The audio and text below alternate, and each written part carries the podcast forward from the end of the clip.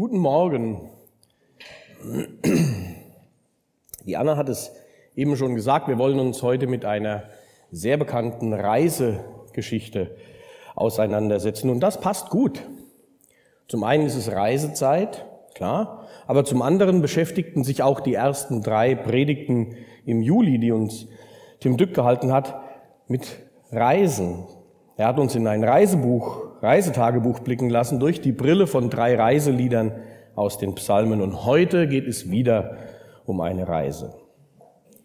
Eine Reise, die sich auf den, erst, die auf den ersten Blick den gleichen Weg nimmt wie unsere Urlaubsreisen auch. Sie startet zu Hause und endet nach langen Wegen, einer gewissen Zeit, auch wieder dort.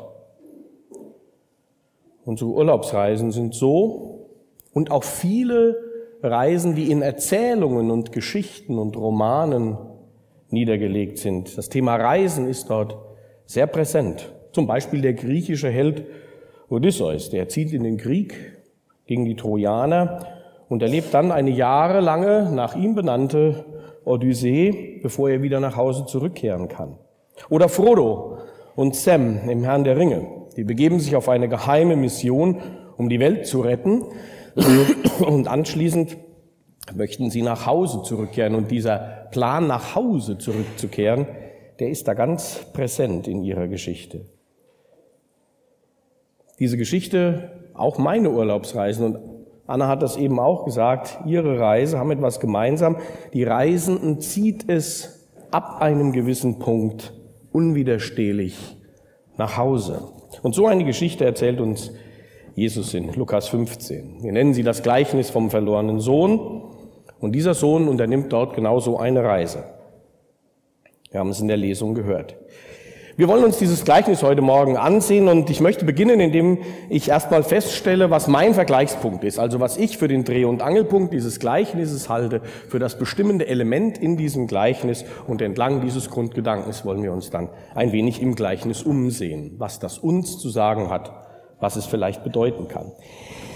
Worum dreht sich in diesem Gleichnis? Wenn man das mal unvoreingenommen liest, also ohne die 400 Gottesdienste, die man vielleicht im Leben schon hinter sich hat und die drei Jahre Sonntagsschule, Teamkreis, Jugendkreis, Kreis, junge Erwachsene, wenn man das mal alles zur Seite legt, ich habe das alles gemacht, das war alles super, aber wenn man das mal zur Seite legt, dann geht es hier um Geld. Hier geht es um Geld. In diesem Gleichnis geht es im Wesentlichen um Geld. Es geht um Geld, Besitz, Vermögen. Wie das Geld seinen Besitzer wechselt, wie es erworben wird, wie es ausgegeben wird, wann es alle ist, wofür es ausgegeben wird, wie man wieder an Neues kommt. Es geht um Geld. Das ist, das, die Leute, die jetzt diese ganze Karriere, ja, Sonntagsschule, Teenkreis und so weiter hinter sich haben, die sagen, ja, das ist ja nicht überraschend. Zu Recht sagen die das. Das ist nicht überraschend. Jesus verwendet Geld sehr häufig in seinen Gleichnissen. Die Mehrheit seiner Gleichnisse dreht sich um Geld. Immer mit verschiedener Bedeutung, verschiedenen Bezügen, aber es geht in Jesu Gleichnissen häufig um Besitz. Der verlorene Groschen. Das Gleichnis von den anvertrauten Pfunden. Das war, waren nicht diese anvertrauten Pfunde. Ne? Das war damals eine Währung. Das Gleichnis der Tagelöhner im Weinberg, das Gleichnis vom Schatz im Acker, das Gleichnis von dem Diener, der seinem König eine Unmenge Geld schuldete und so weiter und so fort. Jesus hat dieses Bild vom Geld häufig benutzt, um seinen Zuhörern etwas klarzumachen, so auch hier. Die Frage ist aber jetzt, wofür steht denn das Geld und der Besitz im Gleichnis vom verlorenen Sohn? Nun, im Gleichnis vom verlorenen Sohn, so wollen wir das heute Morgen einmal betrachten, steht das Geld für Gottes Gaben. Das, was Gott uns schenkt, das, was der Vater hat und was der Vater gibt, im Gleichnis ganz allgemein und präziser steht es für ein erfülltes Leben, für ein Leben im Überfluss. Das hat Jesus uns versprochen, ein Leben im Überfluss. Er hat gesagt, ich bin gekommen, damit sie Leben haben und es im Überfluss haben. So übersetzt die Elberfelder. Johannes 10, Vers 10. Das heißt jetzt aber nicht, dass Jesus uns Wohlstand versprochen hat, Besitz und Vermögen wenn er uns ein Leben im Überfluss verspricht. Das Leben, dieses Leben kann je nach Gottes Gaben an mich, je nach meinem Lebensweg, je nach meinen Sehnsüchten ganz anders auch aussehen. Es kann sogar ein Leben ohne zählbaren Wohlstand, ohne perfekte Gesundheit ohne nach menschlichen Maßstäben große Erfolge sein. Es ist aber ein Leben im Überfluss. Es ist ein Leben im Überfluss der Gaben Gottes. Es ist vor allen Dingen ein erfülltes Leben. Das hat uns Jesus versprochen. Und dieses erfüllte Leben wird im Gleichnis vom verlorenen Sohn durch Besitz, Reichtum, Geld symbolisiert. Vier Fragen wollen wir uns stellen entlang dieser Reise. Die erste Frage ist, warum verlässt denn der Sohn sein Zuhause, seine Heimat, seinen Vater, seine Familie? Nun, die Antwort ist, er schätzt das Geld, die Gabe sehr, aber nicht die damit verbundene Abhängigkeit. Die geht ihm auf die Nerven. Sie wird als Hemmnis empfunden, ungerecht und einengend. Egal, was der Sohn macht, egal, was der Sohn macht, ob er eine Party feiern will, ob er ein neues Pferd möchte oder einen schicken Wagen oder auch auf der Arbeit, wenn es um den Hof geht, wenn er was verändern möchte in der Saatgutbestellung, wenn er sich Gedanken macht, wie man die alte Scheune am besten neu nutzen kann, wie man da investieren könnte, wenn es zu den finanziellen Entscheidungen kommt. Es ist immer das Geld des Vaters. Es ist nicht seins. Er lebt dort in Abhängigkeit und das geht ihm auf die Nerven. Die Abhängigkeit schürt Unzufriedenheit. Er denkt, er selbst könne es viel besser. Verzeihung. Er könne es besser, er könne seine Sehnsüchte selbst viel besser erfüllen. Wenn er die Gaben selbst verwalten würde, dann würde das alles anders aussehen. Und jetzt macht er den großen Fehler. Seine Idee ist es jetzt, die Gabe, das Geld, vom Geber zu trennen.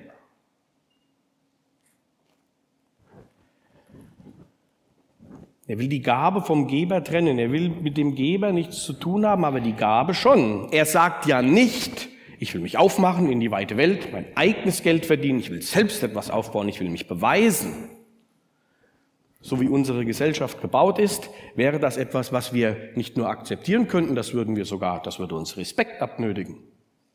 Prima. Auf eigenen Beinen stehen, das ist doch gut. Nee, nee. Der will ja das Geld mitnehmen. Der will die Gabe vom Geber trennen. Geld ja, Vater nein. Na? Das, was er für seine Hälfte hält, was er für seine Hälfte hält, das will er mitnehmen, um seine Sehnsüchte selbst zu erfüllen. Viele Menschen leben so, sie trennen Gottes Gaben vom Geber. Mit dem haben sie nichts zu tun oder möchten sie nichts zu tun haben. Der spielt keine Rolle in ihrem Leben.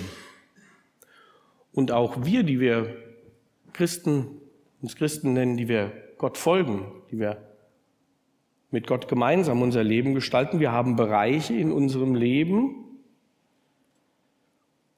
wo das nicht so klar ist, dass Gott da was zu sagen hat. Bereiche in unserem Leben, die wir sehr schätzen. Meistens sind es die, wo unsere größten Sehnsüchte liegen, wo wir das gerne selber verwalten wollen, wo wir die Gabe vom Geber trennen, wo wir das Gleiche machen wie der verlorene Sohn. Wir wollen unsere Sehnsüchte selbst erfüllen. Das können Beziehungen sein. Auch die zu Gott. Das kann unsere Zeit sein. Da bin ich sehr herausgefordert. Das kann unser Geld sein. Das kann unsere Sexualität sein. Das können viele Dinge sein.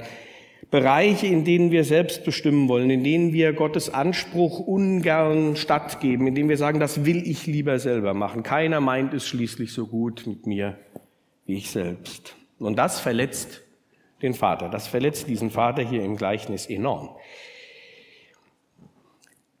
Die Zuhörer, die Jesus dazugehört haben, die waren sicherlich schockiert an dieser Stelle, wo der Sohn sein Erbe fordert. Bei uns ist das ja ein cleverer Finanztrick, dass man schon mal vorher was an die Kinder gibt, damit das Finanzamt nachher etwas weniger bekommt. Das ist ja auch völlig in Ordnung. Ich mache das auch. Ich habe jetzt meine Asterix-Heftchensammlung an meinen Ältesten, an meinen Ältesten gegeben. Nicht, dass die sich das Finanzamt nachher unter den Nagel reißt.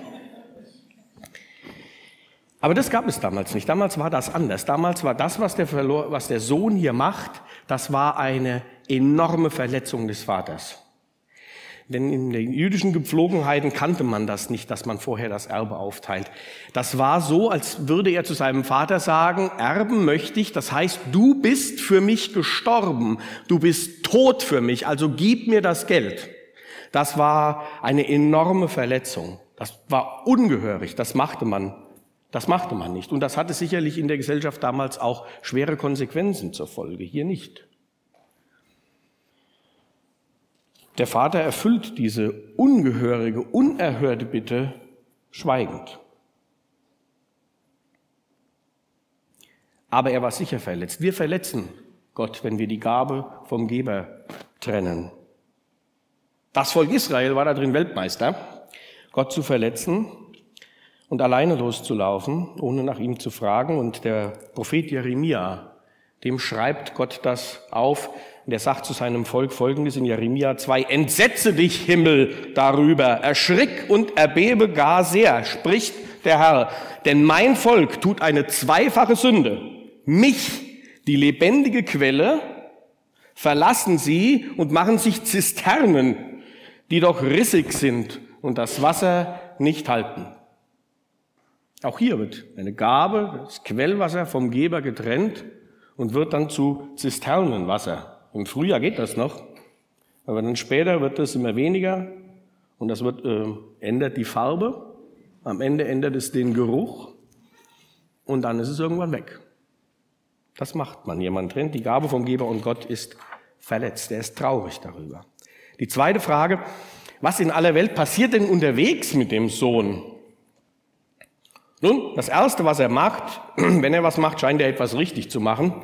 Er schafft erstmal Distanz zum Vater. Also diese Trennung, die kann man ja auch im Haus nebenan machen, aber er geht in ein fernes Land. Also er nimmt diese Trennung wirklich mit aller Wucht vor, geht in ein fernes Land und verprasst sein Geld. Und dabei stellt sich ein langsamer und stetiger Verfall ein. Zunächst von außen nicht zu erkennen, passieren zwei Dinge. Erstens, die Gabe ändert in seinen Händen, die Gaben Gottes ändern in unseren Händen sofort ihren Charakter. Die werden sofort anders. Nehmen wir das Geld.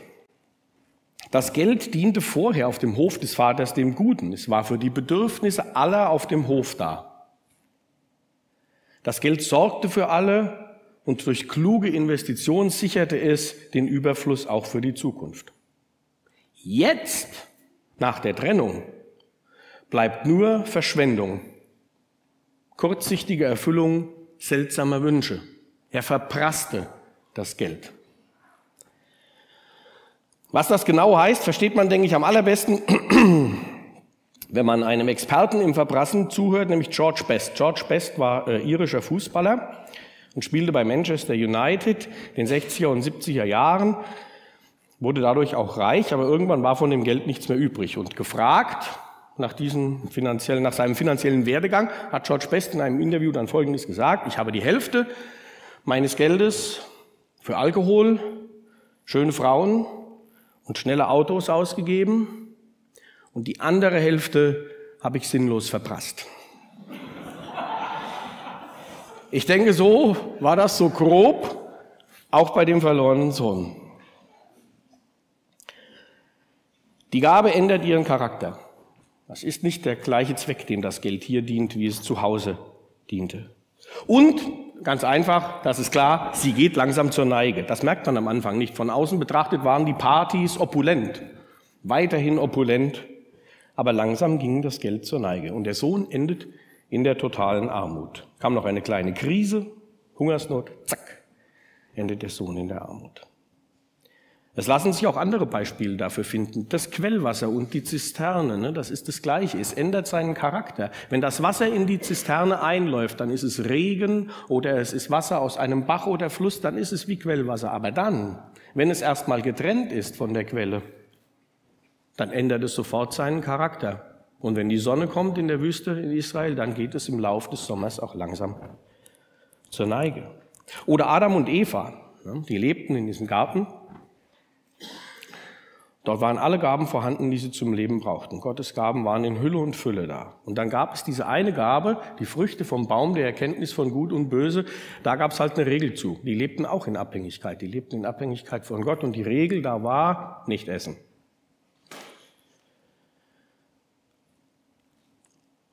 Das störte auch sie, diese Abhängigkeit. Dass sie da gebunden waren, das nicht durften. Und dann haben sie sich überlegt, verführt durch die Schlange, haben sie sich überlegt, dass sie die Gabe doch nehmen und sie vom Geber trennen und heimlich gemeinsam genießen. Erkenntnis von Gut und Böse, das ist etwas Gutes. Das führt zu Weisheit, das führt zu Gerechtigkeit. Aber nicht bei den beiden. Getrennt vom Geber tut es das nicht. Was ist das erste Neue, was die zwei erfahren? Scham. Nicht Weisheit, sondern Scham. Die schämen sich plötzlich entsetzlich. Getrennt vom Geber verändert die Gabe ihren Charakter. Sie schämen sich. Zwei Kapitel weiter erschlagen sich ihre Söhne gegenseitig. Die Gabe verändert ihren Charakter und sie geht langsam zur Neige. Jetzt haben wir, wir sind ja clever, zwei Lösungsstrategien für das Problem. Wieder verlorene Sohn. Wir haben zwei Lösungsstrategien für das Problem. Die erste, das ist für die Leute, die eher so ein bisschen passiv sind. Die geben sich mit weniger zufrieden. Das macht der Stolz in uns. Er sagt, na ja, klein, aber mein. Das Zisternenwasser ist vielleicht nicht ganz so gut wie Quellwasser, aber es ist meins. Ich habe die Zisterne gegraben. Guckt sie euch an, mein Wasser, mein Wasser. Nicht wie früher, aber gehört mir. Ist toll. Ist, ist doch toll, oder? Ja, ist toll. Na, muss man sich nur oft genug sagen. Ne? Was machen wir? Wir verleugnen unsere Sehnsucht. Ist auch ganz toll. Stimmt gar nicht. Ist nicht das, was wir wollten. Aber wir verleugnen unsere Sehnsucht. Wir verleugnen unsere Sehnsucht. Wir lügen uns selbst in die Tasche, sagen, das ist auch ganz gut. Was draus geworden ist, ist auch ganz gut. Doch ganz schlecht. Habe ich gemacht. Hm. Wir verleugnen unsere Sehnsucht. Unser Stolz, unser Stolz verbaut uns den Weg nach Hause. Wir sehen auf das mickrige Häufchen, was wir in der Hand halten, und anstatt es wegzuwerfen und heimzulaufen, bleiben wir dabei, weil es unseres ist. Die von uns, die mehr so aktiv sind, die Macher, die geben sich nicht zufrieden. Da gibt es eine andere Lösungsstrategie. Also die sagen nicht, nur, ist auch ganz gut sondern die produzieren, versuchen die Gabe selbst zu produzieren. Selbst zu produzieren oder Ersatz zu beschaffen. Wir bauen krampfhaft unsere Zisterne aus. Wir graben, wir strengen uns an, wir graben tiefer. Die Sehnsucht ist noch da. Die Sehnsucht ist noch da, aber wir versuchen sie selbst zu stillen. Und dann kann es passieren, dass uns das einnimmt, dass wir uns nur noch darum drehen, wie wir mehr von der Gabe bekommen, wie wir sie wie wir unsere Sehnsucht selbst befriedigen, wie wir die Gabe selbst herstellen können oder wie wir Ersatz finden. Den ganzen lieben langen Tag drehen wir uns darum und wir haben im Deutschen ein wunderbares Wort dafür. Aus der Sehnsucht wird Sucht. Wir drehen uns nur noch um diese Dinge. Und was auf jeden Fall passiert, ist, dass unsere Beziehungen bitter werden. Zur Beziehung zu Gott, aber auch die zu anderen Menschen. Und genau das passiert beim verlorenen Sohn auch. Als die Gabe den Charakter verändert, als das komisch wird mit den Partys und so weiter, da verstellt der Stolz den Weg nach Hause. Und als sie zerronnen ist, da wird dann dringend Ersatz benötigt. Ja, und sein Ausweg war auch so ein Macher, Schweinehirt und dann das Schweinefutter mitessen. Das ist ja eine super Idee. Das ist aber sein Plan, um an das Zeug noch dran zu kommen, um äh, Brot zu haben, um überhaupt zu leben. Ne? Seine Idee, wie er sich Ersatz beschafft. Und all sein Denken dreht sich um diesen dreckigen Abklatsch der väterlichen Gabe, um das Schweinefutter. Was für ein Abstieg. Was für ein Abstieg. Gerade in den Augen der Juden, denen Jesus diese Geschichte erzählt. Damals war das so, die Schweinehirten waren von den Almosen ausgenommen. Denen gab man noch nicht mal ein Almosen. Es lag daran, dass das Schwein ein unreines Tier war. Mit denen wollte man gar nichts zu tun haben. Man sah ihre Armut, aber man verweigerte ihnen die Almosen. Was für ein Abstieg. Tiefer konnte man in der Gesellschaft damals kaum fallen. Die dritte Frage, die wir uns stellen wollen, ist, warum kehrt der Sohn denn nun um? Wie kommt das, dass er umkehrt? Nun, es ist schließlich simpel die Einsicht, dass die Sehnsucht, die ihn vom Vater wegtrieb, noch da ist, aber dass er sie selbst nicht stillen kann, dass das nicht funktioniert. Seine Pläne haben nicht funktioniert. Er sitzt da, er hat Hunger, das Geld ist alle, die Sehnsucht ist noch da, aber es kommt die Einsicht, dass er sie selbst nicht stillen kann. Diese Sehnsucht nach erfülltem Leben, die trieb den Sohn zunächst vom Vater weg und jetzt treibt sie ihn wieder zum Vater zurück. Zwei Sachen sind dabei, sind mir dabei wichtig geworden. Das erste ist, was ich in dieser Situation nicht tun muss, ist, die Sehnsucht zu begraben. Das muss ich nicht. Ich finde, diese Stelle ist die schönste im Gleichnis, wenn wir in den Sohn hineinsehen können, dort an den Schweinetrögen. Er sagt nicht als erstes, ich habe den Vater verletzt und ich muss um Vergebung bitten, das sagt er auch. Er sagt als erstes, ich will nach Hause gehen, denn dort gibt es Arbeit, Brot und Geld. Das ist das Erste, was er sagt. Die Sehnsucht lebt noch und die Sehnsucht treibt ihn zurück. Es ist nicht Gottes Ziel, unsere Sehnsüchte und Wünsche zu ersticken, sondern sie zu erfüllen. Es ist nicht Gottes Ziel, unsere Sehnsüchte zu ersticken, sondern sie zu erfüllen. Wir müssen sie nicht unterdrücken, sondern wir müssen sie Gott zur Erfüllung vorlegen. Johannes 10, ich bin gekommen, damit sie Leben im Überfluss haben. Manche Philosophien sagen uns ja, wir müssten unsere Sehnsüchte abtöten. Wir müssten sie langsam aus uns heraustreiben. Wir müssten sie von uns weisen, damit wir glücklich werden. Das ist Quatsch. Das ist Quatsch. Gott selbst hat große Sehnsüchte. Die größte davon werden wir uns noch ansehen. Also, wir müssen die Sehnsucht nicht begraben. Was müssen wir denn tun? Nun, wir müssen loslassen, Schuld eingestehen und umkehren. Das müssen wir machen. Zu einem Neuanfang gehört, zu einem Neuanfang, wie beim verlorenen Sohn, gehört nicht nur das kommt als erstes. Aber es gehört nicht nur dazu, zu erkennen, dass man das selbst nicht geregelt kriegt und dass man da versagt hat. Und es reicht nicht aus, dieses Unvermögen, das selbst zu organisieren und selbst zu regeln und mit der Gabe umzugehen, dass man dieses Unvermögen eingesteht und Gott um Erneuerung der Gabe bittet. Nee. Sondern wir müssen auch die eigene Schuld vor Gott und meist auch vor anderen Menschen eingestehen und wir müssen umkehren zum Vater. Wir müssen aufstehen, uns umdrehen und zurückgehen, den Weg zurück. Ich muss mich in Bewegung setzen. Ich muss von meinen, von meinen selbstgemachten Elend, von meiner selbstgemachten Ersatzgabe loslassen. Ich muss die Schweinetröge, um im Bild zu bleiben, und die Zisternen zurücklassen. Die wird Gott mir nicht füllen.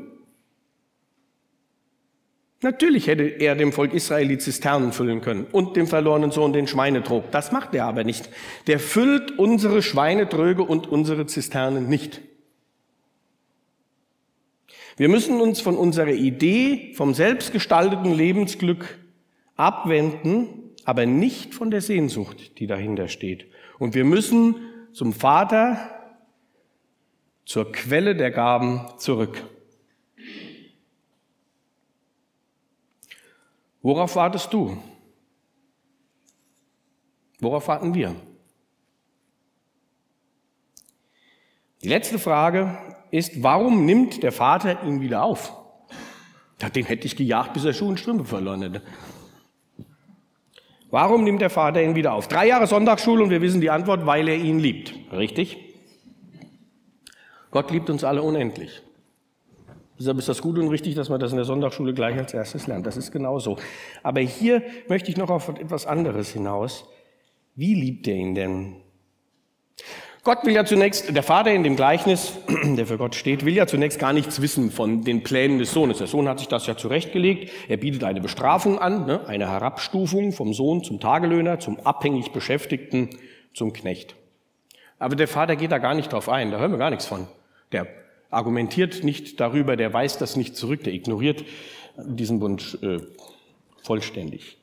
Er will im Gegenteil wieder mit dem Sohn zusammenleben wie vor dem Zerwürfnis. Er will, dass sie wieder als Familie zusammenleben. Er will seinem Sohn keinen Arbeitsplatz geben, sondern eine Familie, ein Zuhause, eine Heimat. Und er macht ihn wieder zum Sohn. Siegelring, festgewandt, Schuhe. Wir hatten noch nicht mal Schuhe, als er nach Hause kam. Er will ihm eine Familie, ein Zuhause, eine Heimat geben. Das ist sein Ziel. Nicht ihn zu bestrafen oder ihn auf Probe einzustellen oder ihn erstmal ein Jahr lang bei den Tagelöhnern schlafen zu lassen, bevor er wieder in sein Zimmer darf. Nein, es geht um Familie, um Zuhause geht es, um eine Heimat. Wir haben viel über unsere Sehnsüchte schon gehört in dieser Predigt und hier zeigt sich Gottes größte Sehnsucht. Mit uns gemeinsam zu wohnen, uns ein Zuhause zu geben, mit uns und unter uns zu leben, damit wir Leben im Überfluss haben. Das ist Gottes größte Sehnsucht, seine große Leidenschaft von Anfang an. Mittendrin im spannenden Teil der Schöpfung, nämlich zwischen der Erschaffung von Mann und Frau, mitten, das ist ja spannend, gell? alles andere kannst du nachher noch reparieren. Wenn du da einen Fehler machst, also mitten zwischen der Erschaffung von Mann und Frau, mittendrin im spannendsten Teil der Schöpfung, nachdem er Adam geschaffen hat, macht Gott als nächstes was? Wer weiß es? Nee, ja, hätte ich auch, bevor ich mich hier mit, die mich gekümmert hat, hätte ich auch als erstes gesagt, er schafft danach die Frau. Nee, er macht vorher noch was anderes. Ja, der Garten. Ganz genau, der Garten. Da machte Gott der Herr den Menschen aus Staub von der Erde und blies ihm den Odem des Lebens in seine Nase. Und so ward der Mensch ein lebendiges Wesen und Gott, der Herr, pflanzte einen Garten in Eden gen Osten hin und setzte den Menschen hinein, den er gemacht hatte. Gott schafft eine Heimat für seine Menschen. Er schafft ein Zuhause, wo er selbst unter ihnen, mit ihnen wohnte. Gott ist verrückt nach WG. Wo er mit ihnen spazieren ging. Das können wir nachlesen. Das mit der EWG habe ich erfunden. Aber das mit dem Spazierengehen können wir nachlesen. Wo er mit ihnen spazieren ging, wo er mit ihnen sprach und wo er sie mit allen Gaben ausstattete, die sie brauchten. Ein perfektes Zuhause. Und wir, die Menschen, wir haben es zerstört haben das vorhin schon gesehen, ne? indem wir uns etwas nahmen, um es alleine und ohne Gott zu besitzen. Und seitdem sind wir von Gott getrennt unterwegs, wie der verlorene Sohn. Aber da das Gottes große Sehnsucht ist, mit uns zusammen zu leben, hat er unzählige Versuche unternommen, das wieder hinzukriegen. Den größten und in der Bibel best dokumentierten ist es, das ist sicherlich der mit dem Volk Israel. Ne? Also dem ist er ja hinterhergelaufen. Das war der nächste Versuch. Ja, also hat eine große Sehnsucht nach Gemeinschaft. Und dann ist er mit ihnen aus Ägypten raus und dann hat er ihnen Gesetze gegeben, was sie so machen sollen. Und ein Teil der Gesetze ist, ich will bei euch wohnen, ihr müsst mir ein Zelt bauen. Da gibt's ausführliche, ausführliche Angaben, wie man dieses Zelt zu bauen hat, damit Gott mit seinem Volk durch die Wüste gehen kann und unter ihnen wohnt. Und dann sind sie in dem Land und dann will er ihr Gott sein. Er hat eine Theokratie aufgebaut. Das hat bei uns ja einen schwierigen äh, Geschmack, Theokratie. Theokratie ist super, wenn man es richtig macht. Wenn es der richtige Gott ist, dann ist Theokratie super. Und er hat versucht mit ihnen da, er wollte ihr Gott sein, er wollte bestimmen, wie sie leben. Und dann wollten die ihn, und dann haben, haben die wieder gesagt, oh, das wollen wir nicht, wir wollen lieber einen König. Hat es wieder nicht richtig geklappt. Hat er gesagt, okay, dann machen wir halt einen König. Dann hatten die Könige, und gleich einer der ersten war ein ganz prächtiger König, ähm, in der ganzen Umgegend, in den umgegenden Ländern bekannt, der Salomo, ein weiser Mann. Und dann hat Gott ihm gesagt, pass auf, ich probiere das nochmal mit dem Wohnen. Du baust mir jetzt einen Tempel. Und dann machen wir in der Mitte das Allerheiligste. Und dann will ich da bei euch wohnen. Das hat geklappt mit dem Tempel und auch mit dem Allerheiligsten. Aber nach einer Weile, die anderen Könige waren, dann, ja, ging's so, gell? Und dann war das mit dem Land irgendwann auch futsch. Zweimal wurden die Israeliten, die Juden aus ihrem Land vertrieben, das letzte Mal durch die Römer. Und bereits 2500 Jahre, Gott lässt ja nicht locker, gell? 2500 Jahre vor uns, vor unserer Zeitrechnung hat er schon gesagt, dass er sie wieder zurückbringen will in ihr Land. Zurückbringen will. Und wir, das passiert vor unseren Augen, ne? wir sind Zeitzeugen davon. In der Bibel, wenn Sie bestellen, nachliest, dann sagt, dann sagt äh, Gott, dass er sie aus dem Osten und aus dem Westen, aus dem Norden und aus dem Süden zurückbringen will. Das ist alles passiert in den letzten zwei Jahrhunderten. Es gab eine eine Einwanderungswelle aus dem Orient, aus dem Osten, dann gab es eine Einwanderungswelle aus Westeuropa und Marokko aus dem Westen, dann gab es die größte Einwanderungswelle aus dem Norden, aus den Gebieten, äh, vornehmlich russischen Gebieten, und dann gab es gegen Ende noch eine Einwanderungswelle aus Äthiopien, aus dem Süden. Aus allen Himmelsrichtungen bringt Gott sein Volk zurück und wir werden sehen, was damit passiert. Wahrscheinlich wird er irgendwann wieder anfangen, eine Hütte zu bauen. Da bin ich mir ziemlich sicher. Das ist so sein Ding. Aber Gott gibt uns nicht nur das Versprechen, dass er hier mit uns leben will, sondern Gott gibt uns, gibt das Versprechen für alle Menschen, die auf dem Weg zurück ins Vaterhaus sind, dass wir am Ende der Zeiten ewig mit ihm leben werden oder noch besser, noch wichtiger, er mit uns, dass er uns ein Zuhause geben wird. In Offenbarung 21 heißt es, und ich sah einen neuen Himmel und eine neue Erde, denn der erste Himmel und die erste Erde sind vergangen, und ich hörte eine große Stimme von dem Thron her, die sprach, siehe da die Hütte, er wohnt gern in Hütten, siehe da die Hütte Gottes bei den Menschen, und er wird bei ihnen wohnen, und sie werden seine Völker sein, und er selbst, Gott, mit ihnen wird ihr Gott sein. Und er wird abwischen alle Tränen von ihren Augen und der Tod wird nicht mehr sein. Das ist ein riesiges Versprechen. Das ist die große, lebendige Hoffnung der Christen. Aber ähnlich wie für das Volk Israel ist Gott damit nicht zufrieden, denn er möchte auch jetzt hier in unserem Leben, jetzt hier mit uns zusammenleben. So wie er das immer wieder mit dem Volk Israel versucht hat, so versucht er das auch mit uns. Auf diesem Weg in die ewige neue Welt bietet Gott uns Heimat an, ein Zuhause an und Geborgenheit an. Und wie macht er das? Da hat er sich jetzt was Neues überlegt. Gott der Vater, der Sohn und der Heilige Geist wollen in uns Wohnung nehmen. In uns. Ist auch eine Hütte. Paulus bezeichnet unseren Körper irgendwann mal als Hütte, also auch eine Hütte. Will in uns Wohnung nehmen. Jesus sagt in Johannes 14, wer mich liebt, der wird mein Wort halten und mein Vater wird ihn lieben. Und wir werden zu ihm kommen und Wohnung bei ihm nehmen. Das ist Gottes große Sehnsucht. Und weil es seine große Sehnsucht ist, lädt er uns heute ein, dieses Angebot anzunehmen. Umzukehren von Zisternen und Trögen zu ihm, der lebendigen Quelle. Er lädt uns ein, mit ihm zusammen uns auf den Weg zu machen in sein neues Zuhause. Und er wird mit uns gehen, jeden Tag, bis wir dieses Zuhause erreicht haben. Und an Christi Stadt laden wir ein, wie es der Apostel Paulus schon gesagt hat, lass dich versöhnen mit Gott. Nimm dieses Angebot an. Es kann nichts Besseres geben, als in Gemeinschaft mit Gott zu leben. Amen.